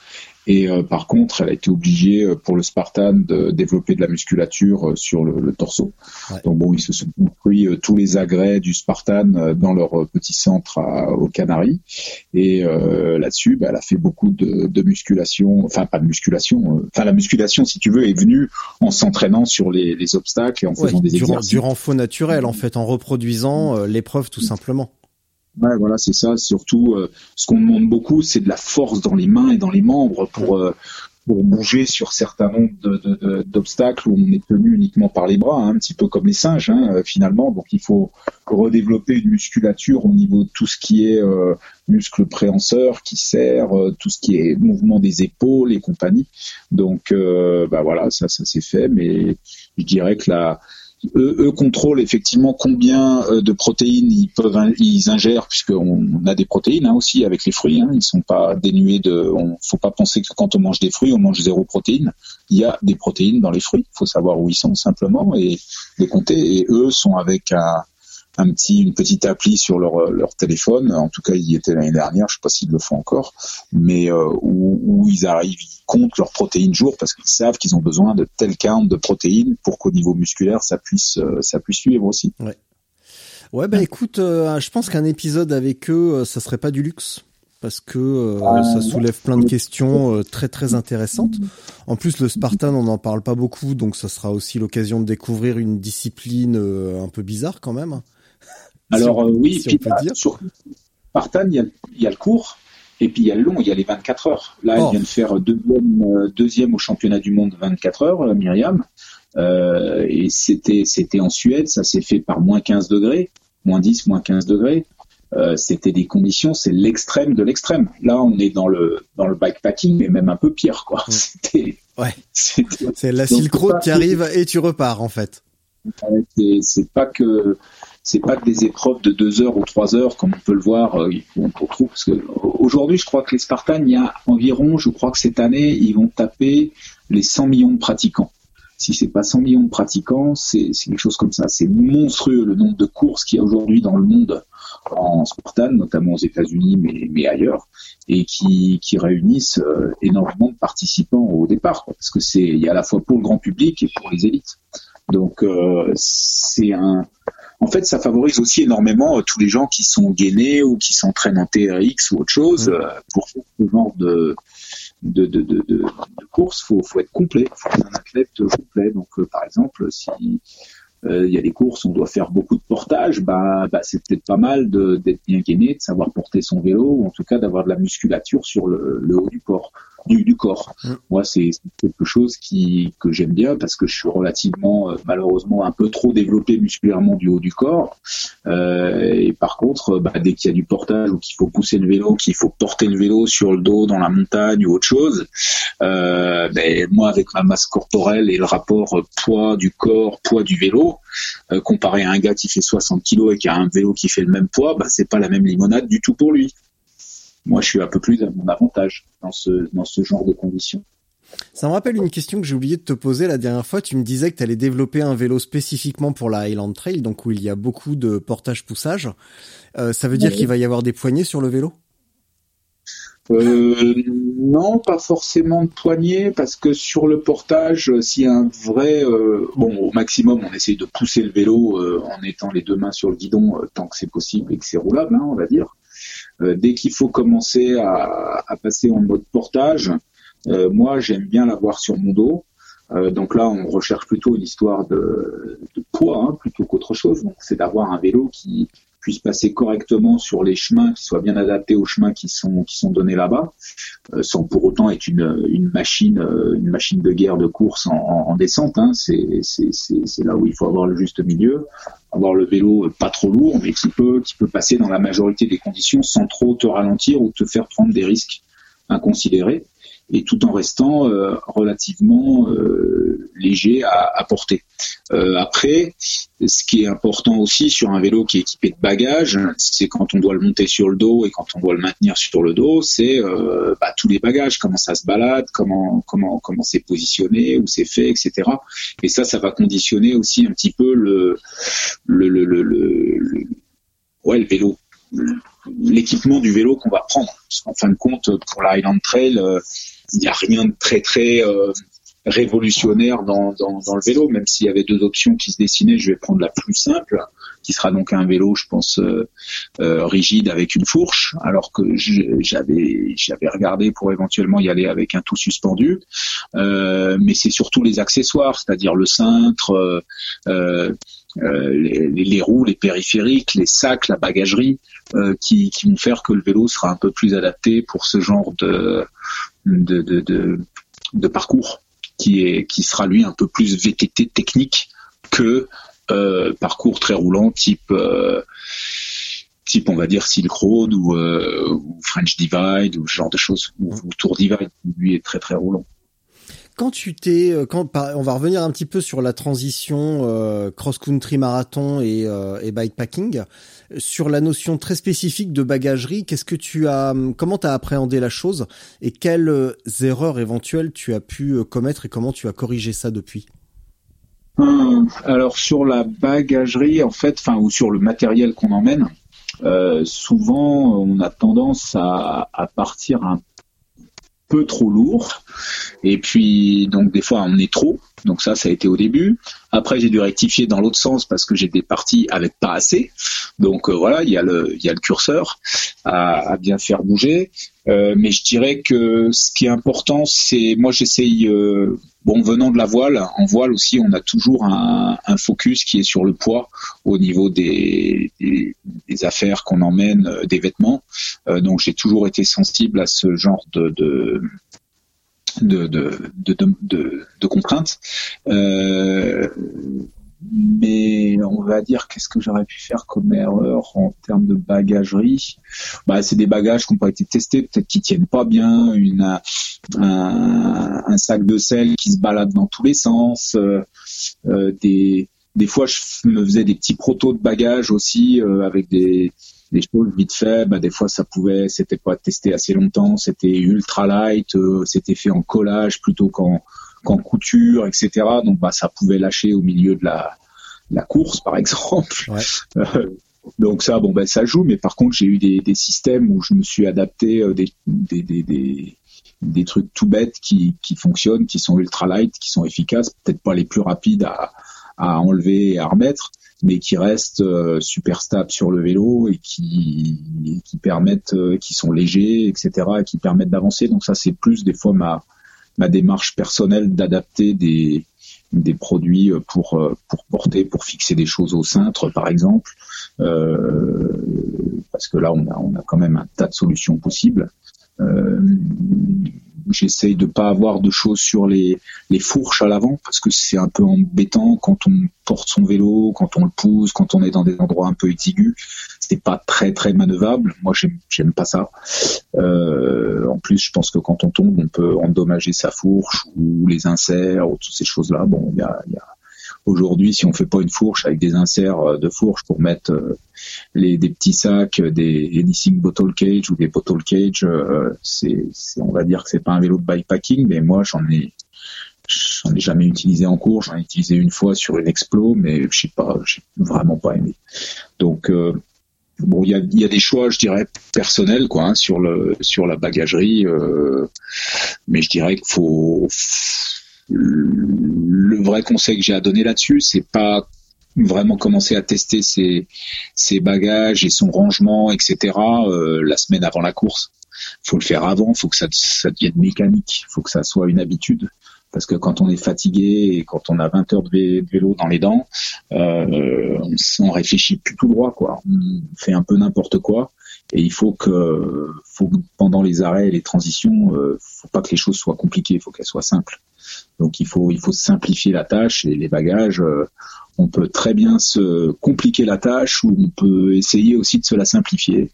Donc ça c'est ce que je recommanderais en étant organisé, peut-être en ayant des sacs de couleurs, en ayant des marquages, en ayant euh, une certaine euh, rigueur au rangement à chaque fois qu'on le qu'on le fait pour pouvoir trouver les choses quand on les veut. Donc ouais, c'est c'est avant tout un petit un petit travail euh, d'expérience qu'il faut faire là-dessus et se rendre compte soi-même quoi. Mais faut, ouais, voilà. C'est tout à l'heure, tu me disais que tu es en train de développer ta propre gamme. On peut ta propre gamme, pardon. On peut en parler un petit peu ou pas? Parce que finalement, il y a plein de il y a plein de produits euh, disponibles sur le marché, mais tu as quand même envie ouais. de, de faire une gamme adaptée euh, à ton expérience et aussi à tes envies. Ben oui, c'est ça. C'est un petit peu comme avec les vélos. Hein. On peut toujours se contenter de ce qu'il y a sur un marché, mais moi, je me suis jamais contenté de ce qu'il y avait sur le marché. Je me suis dit qu'on pouvait toujours faire mieux, en tout cas à son idée, euh, suivant ses, ses, demandes, puisque bon, on a tous aussi des des, des, des demandes qui sont différentes. Hein. Euh, la demande d'un d'un gars qui fait du, du touring euh, à l'année, elle n'est pas la même de, que celui qui fait du bikepacking euh, quatre jours dans l'année et qui veut, qui faire du bikepacking light. Donc euh, moi, mes accès, c'est plutôt dans le sens essayer d'optimiser le poids des produits, tout en restant quand même relativement raisonnable dans le poids, hein, pas être dans l'ultra light tout le temps et avec un prix qui soit quand même raisonnable, c'est-à-dire pas forcément partir sur du Cuban Fiber ou d'autres d'autres types de bagages, mais surtout le côté pratique. Euh, c'est-à-dire essayer d'avoir le moins possible de zipper, parce que les zippers, bah, dans un sens ça marche, mais des fois pour le fermer c'est toujours plus compliqué. Les zippers, les zippers ça casse, mmh. euh, les zippers ça s'use, euh, donc c'est pas tout le temps le, le, le, plus pratique. Donc j'ai des réflexions par rapport à ça pour essayer de minimiser les, les zippers. Bah, il y a des endroits où c'est compliqué de pas utiliser de zipper. Euh, ou en tout cas ça rend la tâche pas forcément plus facile. Donc je m'autoriserai quand même des zippers à certains endroits pour certains compartiments, euh, mais principalement essayer d'avoir des, fermetures qui soient euh, sans zipper pour qu'il y ait moins de facteurs euh, d'usure. principalement pour tout ce qui est à accès sur le vélo pendant qu'on roule, un accès une main. Pour qu'effectivement on soit capable de bien opérer l'ouverture et la fermeture avec une seule main et qui, qui permettent aussi d'avoir d'avoir accès un petit peu à ce qu'on cherche dedans de manière de manière assez assez facile et avec sur certains sacs des, des contraintes d'étanchéité, euh, sur d'autres peut-être un peu moins, des contraintes aussi de fixation avec des sangles et velcro et d'autres pas, c'est-à-dire que tous mes sacs seront euh, dispo pour être fixés sur mes vélos, euh, plus particulièrement avec un système de visserie et des inserts qui sont prêts dans le cadre. Mhm. Mais ils sont aussi euh, adaptables sur d'autres euh, d'autres marques de vélos avec un système de, de sangle et de velcro comme on voit sur tous les tous les gens qui font du sac. Mhm. moi, je vais sortir de ce système-là parce que ça abîme les cadres. Il y a beaucoup de frottement au niveau des, des cadres. Euh, deux, c'est moche quand même, c'est-à-dire que bah, le, le, vélo il disparaît un petit peu sous le, flux de toutes les sangles qu'il y a de partout, donc je trouve ça pas très élégant euh, d'une certaine manière. Et puis euh, bah, quelque part c'est lourd aussi parce que c'est beaucoup plus lourd que, enfin les sangles c'est c'est pas léger en fait, donc fixé avec un système de visserie c'est pas plus lourd ou c'est voire un petit peu plus léger, donc c'est pas du tout du tout un problème. Et ouais voilà ça permet de de pas user non plus euh, de pas faire de nécessité de grosses protections sur le cadre pour protéger le cadre des, rayures occasionnées par le par les, sangles sur le, cadre qui vont frotter. En fait, il y a la poussière qui se met en dessous, et puis avec les petits mouvements qui, qui va y avoir, ça fait du, micro ponçage, donc euh, c'est pas bon pour le carbone. Pour le titane, ça change un peu l'aspect de surface. L'avantage du titane, c'est qu'on lui remet un petit coup de scotch brit et il redevient comme neuf à, à tous ces endroits, à tous ces passages. Mais si on peut éviter tout ça, ben tant mieux. Et puis euh, et puis des options euh, aussi pour des, des, petits sacs qui seront en dessous du top tube, euh, du down tube pardon, du tube diagonal près du boîtier de pédalier pour pouvoir mettre de la pièce de rechange, des choses comme ça qui sont assez lourdes qu'on met près du boîtier de pédalier. C'est aussi euh, bien pour le mettre, mettre du poids là-bas en bas. Euh, des demi-sacs de cadre pour pouvoir garder aussi une bouteille en verticale le long du, tube de tige de sel. Je suis en train de travailler aussi sur des, des portes bidons euh, spécifiques et des, bouteilles de grande capacité. Comme ça, au lieu d'emmener deux bouteilles, bah, on en a une. Euh, enfin sur ou deux, hein, ça dépend. On peut en mettre une aussi sous le, le down tube éventuellement ou ailleurs, euh, mais euh, ça permet de ne pas multiplier toutes ces bouteilles qu'on peut avoir, d'en avoir trois des fois ou quatre, essayer de minimiser le nombre de, de bouteilles, le nombre parce que bah, moins il y a de bouteilles, moins c'est lourd aussi, hein, c'est tout simplement. et puis pour tout ce qui est là, on est en train de développer un, donc un système pour remplacer la le système de, de, de, saddlebag, donc de gros sacs qu'on a sous la selle, euh, qui, bon, bah, c'est relativement pratique, c'est relativement aéro, c'est tout ce qu'on veut, mais quand on part sur du, des sections très montagneuses et qu'on doit passer derrière la selle, bah, on peut pas passer derrière la selle. Donc ça, euh, alors effectivement, on peut avoir un, une tige de selle télescopique et le tout descend, mais c'est quand même ça très très lourd, puis c'est pas tout le temps nécessaire d'avoir une tige de selle télescopique sur ce genre d'événement bikepacking. Donc il suffit simplement de d'avoir les bagages euh, à un autre endroit, un petit peu plus bas aussi, donc pour qu'ils soient moins que le poids soit plus recentré vers le vers des, parties basses du vélo, euh, qui permet qu'il soit plus équilibré et, plus maniable. Donc il y a voilà voilà un petit peu la direction que ça que ça prend. Euh, et euh, il y aura aussi un côté recyclabilité, c'est-à-dire que je vais travailler avec des matériaux recyclés. Euh, j'ai pas bien regardé si ça se faisait aujourd'hui, mais de mémoire, j'ai pas vu de marque qui se revendiquait d'utiliser des matériaux issus du recyclage. moi, ça va être le cas pour les principaux matériaux sur le sur les sacs. Donc pour moi, c'est important euh, de travailler dans cette direction. Et euh, également la visibilité et sécurité, c'est-à-dire qu'on aura euh, certainement des, des bandes rétro-réfléchissantes là où il faut, pour qu'à la fois on puisse signaliser en plus par l'arrière, mais aussi sur les côtés. Faut voir que quand on est sur la route, souvent il y a beaucoup d'accidents qui se font aussi. On se fait prendre par le côté parce que la voiture voit forcément sur le côté. Et donc, bah, si c'est nuit en général, on n'a pas une grosse visibilité sur le cycliste de côté comme ça. Euh, donc euh, bah, des bandes rétro-réfléchissantes aussi sur le, côté qui permettent d'être visibles. Je pense que ça peut être aussi pas mal au niveau sécurité, à la fois à l'arrière mais aussi sur les côtés. Je reviens sur euh, la visserie dont tu parlais tout à l'heure. C'est sur quelle partie du vélo? Les, sacs qui vont être fixés avec de la visserie? Ben, le, sac de cadre, le top tube, celui de le sac de top tube où tu mets ta, bouffe, etc. Euh, le sac de cadre donc à l'intérieur du triangle avant et un petit sac qui lui est euh, sous le, tube diagonal. Donc ça part du pédalier parce que là nous on peut fixer donc une, une un porte-bidon euh, sur la partie basse du, tube diagonal, mais on peut aussi euh, fixer tous les passages de câbles en externe. Donc nos vélos en ce moment, ils sont, on peut passer les câbles en interne dans le tube diagonal ou en externe. Et donc il y a de la visserie sur toute la longueur du tube euh, diagonal côté, côté inférieur. Et donc on peut s'en servir aussi pour fixer un petit sac en dessous qui est coincé entre la roue avant et le, le boîtier de pédalier. Donc c'est un petit sac un peu triangulaire, on peut mettre des, des, des, des, produits, euh, enfin des, des, produits de rechange, euh, de la chambre à air, euh, une chaîne s'il faut ou d'autres choses qui seraient plus ou moins un peu le, le compartiment maintenance mécanique du, du, vélo en fin de compte. D'accord, parce que j'avais compris que c'était sur le, le, le, sac de sel en fait, et là je me disais bah si tu tombes, non, non, non, si tu tombes, tu casses tout.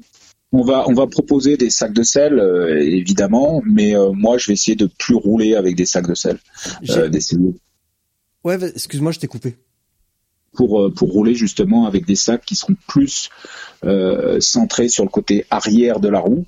Euh, ça sera des, des, des, petites pochettes parce que je vais essayer de segmenter euh, tous mes comment dire mes, mes compartiments pour pouvoir avoir, avoir, un accès plus rapide une, à, à chaque à chaque catégorie de produits que je vais que je vais emmener. C'est beaucoup plus simple dans, dans l'esprit de le gérer quand on est fatigué. J'ai cru voir euh, récemment dans, dans tout ce qu'on voit passer un retour du porte-bagages. C'est pas une option à envisager ça euh, Ça? Fait un peu ben, ça fait un peu facteur éventuellement. Oui, il y a non non il y a il y a Tailfin euh, qui fait qui fait quelque chose donc avec un gros arceau en carbone et autre chose pour porter un gros sac. Donc ça c'en est un. moi la solution pour enlever le, le, le, sac de sel dont je te parle c'est quelque chose qu'on pourrait appeler un porte-bagages. Moi, j'appelle pas ça vraiment un porte-bagages parce que c'est une intégration. Euh, j'ai un, on va dire que j'ai un châssis filaire euh, euh, qu'on pourrait appeler un, un porte-bagages, mais qui va porter, qui va intégrer, qui va soutenir des, des, des micros, enfin pas des micros sacoches, mais des, mmh. des petites sacoches profilées qui vont être de chaque côté de la roue et sur le dessus. Donc, mais ça sera modulable. On pourra en emmener une, deux ou trois, par exemple.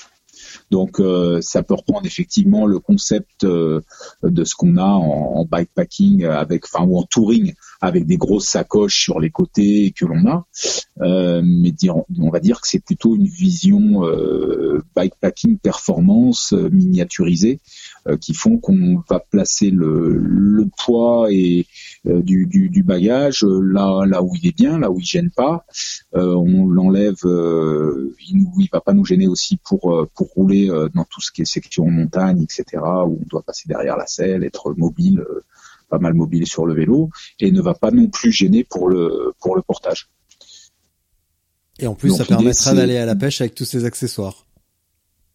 Euh, ouais, voilà, on en est encore pas là, mais euh, disons que ça permet de, ça permet quand même de bien équilibrer le poids sur le vélo. Mm. Je crois que c'est important de bien répartir le poids un petit peu partout sur le vélo. Quand on a trop sur le guidon, euh, c'est la galère, c'est pas sympa. Quand on a trop à l'arrière, c'est pas non plus, euh, ça donne pas un comportement qui est agréable non plus. Donc voilà, c'est une idée de, de, répartir un petit peu. Moi, je pense que chaque euh, chaque chose qu'on emmène a vraiment sa place sur son vélo. Il y a peut-être deux trois trucs qu'on peut mettre à une place euh, devant ou derrière. Mais euh, bon, après, il y a, je pense, des chaque produit, une fois qu'on a sa petite habitude, il a vraiment sa place là où il est. Et il y a, des raisons pour lesquelles on, on, le met là. Et chaque, chaque produit doit, doit bien rester à sa place. C'est comme ça que ça, ça permet d'avoir un vélo qui est bien rangé et qui, qui est bien équilibré. Est-ce que c'est aussi une des raisons pour lesquelles t'aimes pas avoir des, des bouteilles sur, euh, sur la fourche? Parce qu'éventuellement ça va changer pas mal le comportement de ton vélo en descente. Et si tu aimes bien descendre vite et avoir des descentes euh, techniques, euh, peut-être que ça te gêne d'avoir ce changement de comportement de ton vélo. Oui, ça change un petit peu, mais c'est surtout que quand on doit faire du portage ou des fois pousser son vélo ou des choses comme ça, c'est, je l'ai eu à Taïwan là quand on a fait une sortie là d'une semaine là dans la dans la pampa taïwanaise dans les montagnes. Bon, c'était un peu radical le, portage qu'on avait là-bas, mais les les, les c'était une vraie galère d'avoir ces, ces, ces ces portes euh, bidons, enfin portes bidons, là on avait des sacs étanches là-dessus, mais c'était c'était super chiant. C'était c'était vraiment pas pas optimal du tout. Euh, ça c'est la première chose. Euh, deuxième chose, je trouve pas ça du tout aéro ou joli. Hmm. Donc euh, quand on cherche aussi un petit peu la, la, la avoir un, un, vélo qui est à peu près euh, laminaire, on va dire, ou le plus possible. Euh, bon, on est on, pas mettre deux espèces de grosses euh, de gros paquets euh, qui sont qui sont collés à la fourche. Bon, quand on roule en dessous de 20 km heure, l'effet est, est, est pas je pense que on le sent surtout quand il y a, il y a beaucoup de vent de face ou, ou, quand on roule assez vite. Mmh. C'est vrai qu'en général, on va on n'est pas forcément très très vite. Mais quand tu es dans une période où tu tapes 50 bornes avec du vent de face et tu sais que tu as tes deux gros trucs là qui sont devant sur tes fourches et tu sais que ça, ça aide pas, bah moi psychologiquement j'ai envie de les enlever immédiatement. Donc, euh, oui, donc je suis mieux quand je les ai pas. Quoi. Je préfère ne pas les avoir et ne pas les voir, les avoir sous mes yeux quand j'ai du vent de face devant ou, ou, autre chose. Quoi. Je sais que ça, ça va, ça va m'emmerder. À une époque, je pensais me faire des des, des, des, des gourdes profilées qui seraient dans le dans le, le, la continuité de la, la, fourche. En fait, ça c'est un projet que j'ai toujours en tête, d'avoir un petit peu des compartiments de rangement ou de un, un, petit un petit ajout qui soit lui pas sur le côté, mais dans le dans le prolongement de la fourche derrière, on puisse venir ranger un certain nombre de choses. Pourquoi pas Après, ça fait de la prise au vent latérale, donc quand le vent est, latéral, on a plus de prise au vent, c'est aussi assez emmerdant. Mais euh, voilà, donc c'est un c'est un, un compromis à, à trouver. On va terminer sur un petit détail. Tout à l'heure, tu me disais les sangles, les machins, ça, ça fait, ça pèse. Et là, avec tes nouvelles sacoches, tu es dans une recherche de poids. Alors déjà, euh, quand tu dis ça pèse, tu essayes de gagner combien? Ben, je sais pas si quand t'as euh, 5-6 sacs euh, sur ton vélo, c'est ce qu'on a à peu près, ou peut-être 4 sacs ou des choses comme ça, si tu arrives à gagner 100 ou 150 grammes par sac, voire 200 grammes, alors, sur des gros sacs, c'est peut-être plus facile à gagner que sur des petits, hein, évidemment. Oui. Mais si tu arrives à gagner en gros sur ta bagagerie, parce que pèse tous tes sacs sur un, que tu emmènes sur un bikepacking, euh, tu en as pratiquement pour euh, 1,5 kg de sac, si je me trompe pas. Euh, c'est des fois des fois plus si tu pars avec un gros sac de cadre ou ce genre de choses. Donc pour moi euh, l'idée c'est d'essayer de gagner euh, par exemple sur ce que j'ai peut-être 500 grammes sur tous mes sacs. Donc ça veut dire entre 100 et 200 grammes par sac ou entre 50 sur les tout petits sacs et, euh, et 150 grammes sur les gros ou 200 grammes sur les gros, j'en sais rien. Quelque chose comme ça. Et? Donc gagner 500-600 grammes sur la bagagerie, pour moi c'est important, c'est beaucoup. Et bon, euh, juste avant la goinfrerie des fêtes, ça tombe, euh, ça tombe à pic. Pourquoi ne pas essayer, en plus de ouais. ça, de, de s'affûter un petit peu plus en amont? J'ai bien compris que t'aimais pas forcément t'entraîner beaucoup, beaucoup en amont, mais pourquoi ne pas ce kilo-là? Pourquoi ne pas essayer aussi de le perdre plus facilement sur ton poids de corps? Parce qu'en plus, perdre un kilo, c'est facile. Alors, tu pourrais en perdre plus. Ouais, ouais. C'est euh, deux choses bien, bien différentes. Euh, déjà le, poids qu'il y a sur le vélo et le poids que tu as, tu as sur toi. le poids qu'il y a sur le vélo, déjà, lui, il est gagné. Il est gagné et cette gamme de bagagerie, elle n'est pas seulement optimisée sur le poids, mais elle est aussi optimisée sur le côté pratique et la répartition des poids ainsi que l'ouverture-fermeture du, du, du, du, bagage et, et la capacité. Donc la, la contrainte est pas seulement, enfin les gains sont pas seulement sur le, le poids à avoir, mais euh, et en plus c'est pas de la masse rotative. Donc effectivement, bon la masse rotative, moi je suis déjà allé assez bas dans les gains que je pouvais faire parce que j'ai des jeux de roues aujourd'hui qui font, euh, j'utilise en bikepacking, qui font un kilo deux. Donc je pense pas qu'il y ait beaucoup de monde qui se balade avec des roues qui font un kilo deux. Euh, et donc là-dessus en masse rotative, je pense que je suis déjà pas trop trop mal. Euh, ensuite, euh, bah, c'est sûr que sur un vélo, euh, quand on doit porter un vélo, c'est toujours mieux quand il est plus léger. Hein, moi, je crois que sur la Silk, mon vélo chargé sans la flotte, hein, je devais être à 16 kg, quelque chose comme ça. Et il y en a beaucoup qui étaient quand même à beaucoup plus, à plutôt 20 kilos ou, des trucs dans le, dans, dans le genre. Mmh. Donc le, ça fait quand même une différence d'avoir un, un, vélo plus léger. Euh, après, le kilo qu'on a sur soi, oui, c'est toujours bien de partir affûté, mais ça n'empêche pas, quoi. Je veux dire, tu le, tu le fais aussi à côté, mais c'est pas du tout la même logique ou les contraintes de vie. Euh, tu es obligé de te priver beaucoup plus par rapport à, à ce que tu bouffes ou à ou, ou la comment dire la, la, la, discipline que tu dois t'imposer pour euh, pour pas avoir ce, ce kilo. Et je sais que moi, quand je suis motivé par une course et qu'il y a une course qui me fait un peu peur ou je respecte plus qu'une autre, je vais me préparer beaucoup plus. Donc je serai au poids de départ auquel je veux, qui je rappelle n'est pas mon poids idéal. Euh, je vais pas le calculer en fonction de mon poids de forme euh, de, de, performance d'un Xterra. Je vais toujours essayer de rester un petit peu au-dessus parce qu'éventuellement j'aurais peut-être euh, un peu plus de musculature ici ou là pour parce que bon, c'est comme ça. Et puis euh, et puis également parce que je, ça me dérange pas d'avoir c'est pas très dérangeant d'avoir un peu de gras euh, sur une épreuve longue parce qu'on sait qu'on va taper dedans et qu'on configure un peu son corps pour justement aller taper dans le gras. Euh, donc c'est pour moi c'est deux choses non c'est deux choses différentes. Je pense que la, la, la, le, poids du vélo faut, faut toujours essayer de, de, de l'optimiser. Euh, c'est un peu comme les alpinistes hein, qui, qui font euh, des des virées euh, plutôt que d'être à 10, à 15, à 20 avec des porteurs et des tonnes de matériel, bah, ils partent à deux en expédition beaucoup plus rapide et, et légère pour pouvoir réagir euh, face au, mauvais temps parce que bah, la vitesse c'est aussi une, une façon de, de, rester en sécurité parce qu'on peut bouger très rapidement, on peut redescendre, on peut monter, on peut aller euh, à droite, à gauche beaucoup plus facilement que quand on est euh, ultra chargé. Et en vélo, je crois que c'est un petit peu pareil. Si on est, euh, on voyage quand même relativement light, ben on bouge, on bouge plus facilement, on monte plus facilement, on pilote plus facilement. C'est tout plus facile quoi. Donc euh, bah 500 grammes, moi je préfère avoir 500 grammes en moins sur des bagages qui sont cohérents et qui tiennent que 500 grammes en moins dans mes pneus ou, euh, ou dans mon cadre tout simplement parce que bah voilà un cadre qui est qui est, qui est costaud qui est, qui est défini comme on veut et qui peut euh, qui, a la, la fiabilité la souplesse qu'on qu'on veut là où il faut les équipements et tous les petits features qu'on qu'on veut là où il faut bah pour moi c'est c'est très important de les, les avoir.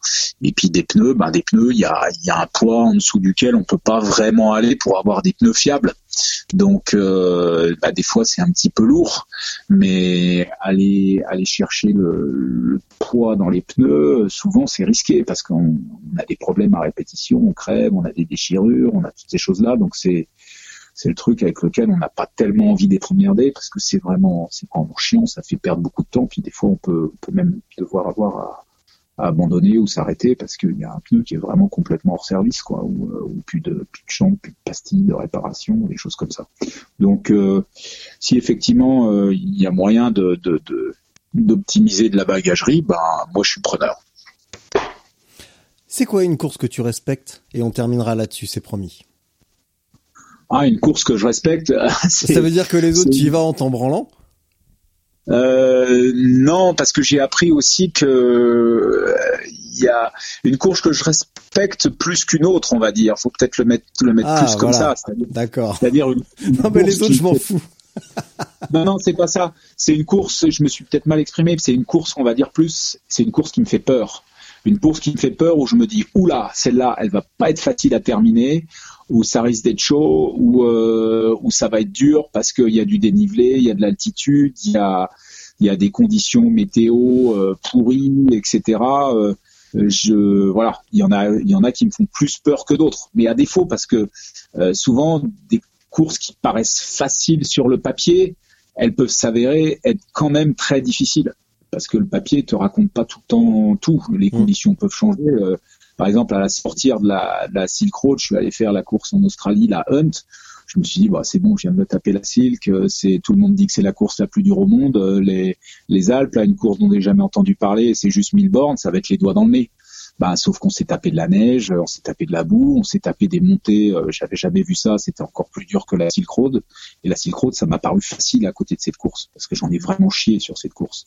Euh, c'est là où je me suis fait mes tendocinovite et tous ces trucs-là. Et c'était euh, c'était quand même hardcore, mais peut-être parce que j'y avais, je l'avais je l'avais pris peut-être un peu trop à la légère. Euh, et donc, euh, bah voilà, on apprend tous les jours, on apprend après chaque course. Et euh, la Highland Trail, je la respecte beaucoup. Elle me fait peur cette course parce que elle fait 850 km, mais elle est difficile. Il peut y avoir des conditions euh, complètement euh, extrêmes avec le, froid et la pluie. Et moi, c'est ce que je hais le plus, c'est euh, la pluie quand il fait froid. Euh, ça, j'aime pas ça du tout. Donc, euh, je suis en train aussi de, de, de tester. Je vais venir avec des solutions un peu différentes de ce que j'avais avant pour toute la partie inférieure du, du, du des vêtements, parce que c'est c'est pour moi là que ça le, le bas blesse encore et on n'a pas encore peut-être les solutions euh, optimales euh, aujourd'hui. Euh, pour le haut, je suis à peu près calé euh, avec ce qu'on a d'habitude, ça fonctionne assez bien. Mais voilà, tout ce qui est extrémité et, et jambes, il y a encore pas mal de, de boulot à faire sur sur le, le, la combinaison optimale, on va dire, pour, pour passer dans des conditions euh, froides et pluvieuses, surtout quand on traverse des rivières sans arrêt. Oui. Voilà. Eh ben, mon petit PA, dis donc, je pense qu'on va s'arrêter là. Parce qu'en plus, bah, tu oui, m'avais oui. dit 45-50 minutes, mais je pense que je t'ai euh, fait sortir largement de ton, de ton calendrier. Donc, toutes mes excuses. Euh, merci encore. Et puis, est-ce que tu vois quelque chose à ajouter? Parce que je t'ai déjà fait le coup de la minute de solitude, je vais pas le refaire. Donc là, je vais te laisser conclure euh, toi-même. Et voilà. Écoute, écoute euh, ouais, ouais, euh, non, non, il n'y a pas, il a pas grand chose à ajouter. Enfin, il y a, y, y a tellement de choses à dire de toute façon sur le bikepacking, mais je pense que ce que tu, le sujet, euh, les questions que tu avais à poser, tu, tu, on les a, on les a abordées. Euh, et ouais, pour moi, comme je te disais, c'est tout ça, c'est une passion, que ça soit à la fois, euh, c'est histoire de bagages, c'est histoire d'alimentation. Je vais toujours être en recherche de, de la solution euh, on va dire, euh, qui, qui, qui, peut me convenir le mieux ou qui peut, qui peut être la plus optimisée, sachant que ben, l'être humain est par nature feignant. Donc euh, moi, je recherche aussi tout le temps euh, la bonne solution qui va m'éviter de dépenser trop d'énergie ou, ou, trop de choses pour arriver au même résultat. Donc je pense que c'est ça la, la, la, la, quête permanente dans laquelle je suis, c'est d'essayer d'être toujours sur le, le produit optimal qui, qui va me, qui va me rendre le service maximal, on va dire pour mes petites activités de, de, de cycliste. Ok PA, la grosse bise, à très bientôt. Et puis si on se parle pas d'ici là, bah passe de bonnes fêtes, bonjour à ta belle-mère bien entendu. Et puis euh... Il manquerait pas. Ah bah, J'espère bien, je la connais pas donc. Euh... Et puis bah éclate-toi bien à Madagascar. Fais gaffe quand même. Ouais, Et puis voilà. Un, un, terrain d'entraînement euh, que j'adore, que j'affectionne parce qu'il y a le côté aventure, découverte et puis on, on roule donc c'est toujours sympa. Voilà. Ok. La grosse bise. Allez. À bientôt. À bientôt. Merci. Salut.